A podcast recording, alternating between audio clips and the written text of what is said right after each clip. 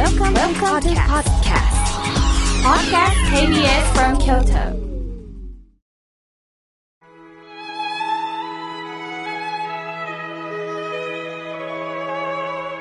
改めまして、僧侶の河村明慶です。今日の法話のテーマは、楽しいという意味についてお話しいたします。先日、大学生を囲み、ディスカッションの時間をいただきました。目を輝かせて胸の内を話してくれます。ほとんどの学生が将来に不安を感じてると言います。ある学生が、妙慶さんも20代の時、そんな不安はなかったですか？って聞いてくれました。もちろん不安だらけでした。父もいない。兄は引きこもり。このお寺はどうなるのか？私はどうしたらいいのか、と考えていました。しかし一方で悩んでも仕方ないっていう気持ちもあったんだと思います。哲学者の岸見一郎さんは、人生はダンスをしているみたいなものっておっしゃったんです。ダンスというのは、スタートから終わりまで一瞬として同じ形、状態ではないですよね。人生も一緒なんだっておっしゃるんです。確かにそうですよね。皆さん今どうやって過ごしておられますか？たとえ座ってても、たとえ体を動かしたって、全く同じ状態ではないんですよね。お茶碗を洗ってても、昨日の洗い方とは違うんです。汚れの月も違いますもんね。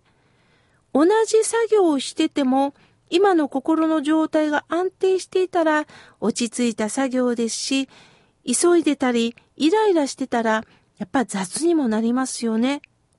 すると今日が良くても、明日はまた違うんです。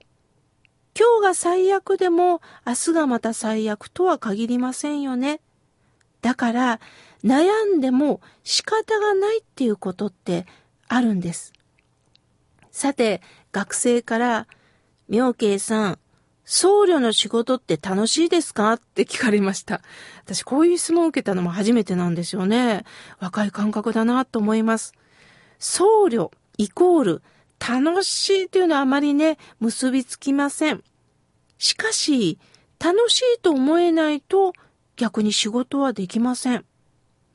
親鸞上人は、お正信下の中で、弱情無意楽という言葉を残しておられます。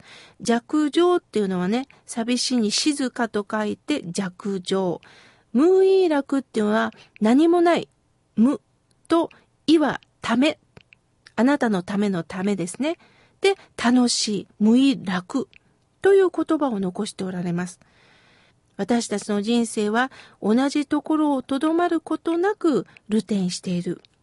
この苦労から離れてどうしたら本当の安楽の境地に至ることができるのかと私たちに投げかけてくれてるんです。弱情も無意もいずれもね、これはネハンという言葉です。ネハンはインドのニルバーナーという言葉の発音を漢字に写し取って表記したものなんですね。人が悩んだり苦しんだりするのは、やはり自我のこだわり、そしてどうしても変わることのない欲望、こうした様々な煩悩がやはり原因なんです。悩むのになんで煩悩がってびっくりしますよね。でも、やはり執着なんです。私が思い通りになりたいというそのね、自我の思いから離れられないんです。その煩悩から離れてもはや煩悩に乱されなくなった弱情な境地が実は涅槃なんです。私たちはしんどいなぁとため息をつきます。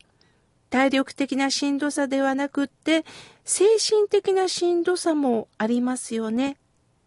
これだけ一生懸命尽くしてるのに、どうして私は認められないのか、褒められもしないのか、と自分で勝手にイライラを作るんです。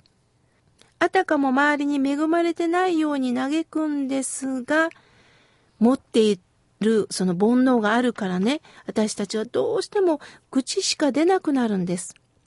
そんな煩悩に振り回されてる私には自分で自分のことなかなか気づけません。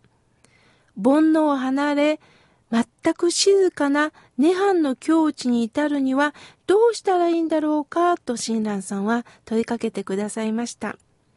それは、かたくなな、自我へのこだわりなどを離れていくしかないんです。それが涅槃でもあり、それこそは本当の安楽なんだと教えてくださいます。自我のこだわりから離れていくか、難しいですよね。さあ、皆さん、苦しみの反対なんだと思いますか？楽じゃないのかって思いがちですよね。お釈迦様は、そのような楽は次の苦しみを生むだけ。楽しい楽しいを求めるっていうのが実はその苦しみを生むための楽しみなんだっておっしゃったんです。本当の安楽は私たちが感じる苦と楽を超えた静けさの中にあるって教えてくれたんです。本当の休まる、そして楽しいというのはね、私たちが感じるその苦しみと楽しみを超えた静けさの中にあるって教えてくれるんです。苦も楽も一切は苦しみなんだと教えられます。その苦の解決をネハンは弱情なりと教えてくれるんです。私も楽しい時間を過ごして自分をごまかそうとして時代がありました。嫌なこと忘れるためにお酒を飲もうとしてみたり、ただ楽しい会話だけを求めてる時がありました。でも、どれほど楽しみを過ごしても、終わったらすぐ元の状態に戻るんです。どんなにけごまかして酔っ払っても、また冷めるんです。どんなことも静かに迎えられたらいいんだろうということを、この親鸞上人のお言葉から、体からこう全身で最近ようやくうなずかせてもらっています。辛い時もそうか、こういうことなんだ。嬉しい時もうぬぼれることなく、たまたま今の状態をいただいただけなんだなと思う。つまり自分だけは特別視しないということです。特別視してしまうとね、できなかったことに悲観的になったりね、悲しみだけにスイッチが入ったりするんです。今度は嬉しいこと、できたことに気持ちが高ぶるというね、冷静さを失うんです。